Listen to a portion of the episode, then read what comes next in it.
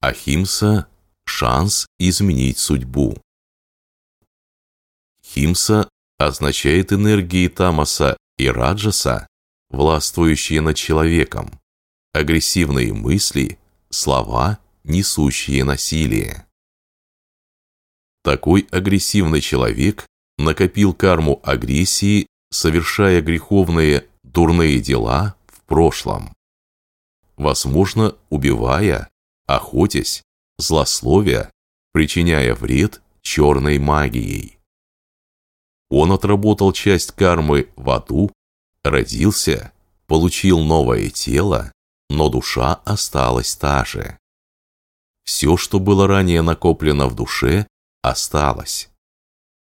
Эта память, эта карма уже живет в нем в виде тонких зародышей воли, в виде скрытых отпечатков памяти, в виде тенденций сознания.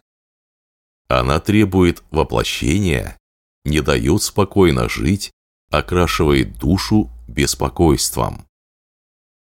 Из-за этих тенденций он рождается в окружении, соответствующей этой карме.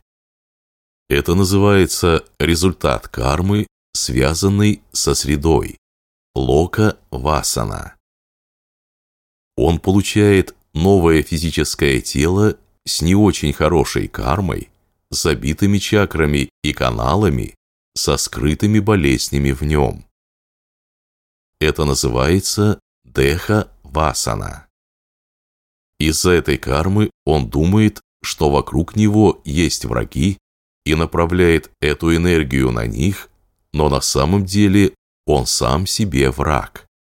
Его карма – его главный враг. Его тамас – непонимание себя, Бога, мира, непонимание сатвы, непонимание пустоты своего «я» создает все это.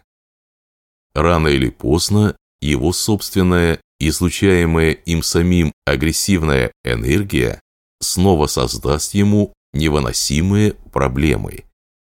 Она окутает его, создаст ему атмосферу страданий и проблем. Но даже страдая, он так и не поймет, что он сам создал все это. Он по-прежнему будет считать, что проблема вовне, снаружи.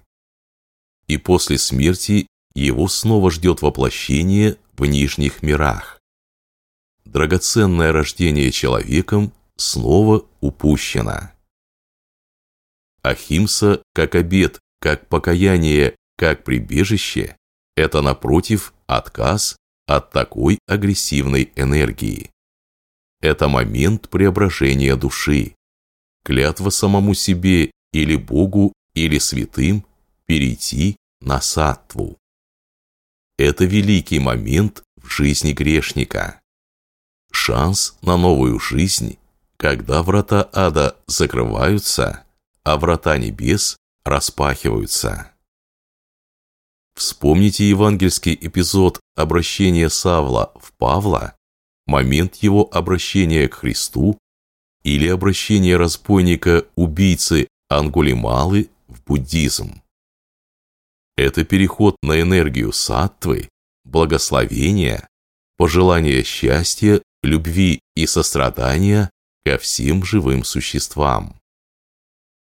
Рано или поздно собственная, излучаемая человеком саттвичная энергия сама создаст вокруг него такую же атмосферу радости, счастья, чистоты, гармонии.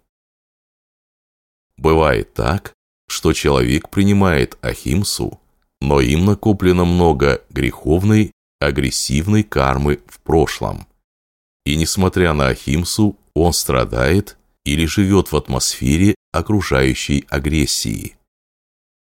Ангулимала, уже став монахом, стойко терпел все страдания за свою прошлую карму. Его узнавали и не раз избивали местные жители, когда он проповедовал Дхарму. Это означает, что нужно время, чтобы старая карма исчерпалась. Но рано или поздно это произойдет, если человек будет держаться обета Ахимсы. Драгоценное рождение человеком не пройдет даром у того, кто держится Ахимсы и следует прибежищу. Его следующей жизнью будет рождение человеком в хорошей семье, с хорошими качествами души, в хорошем окружении, рождение как садху или рождение в чистой стране.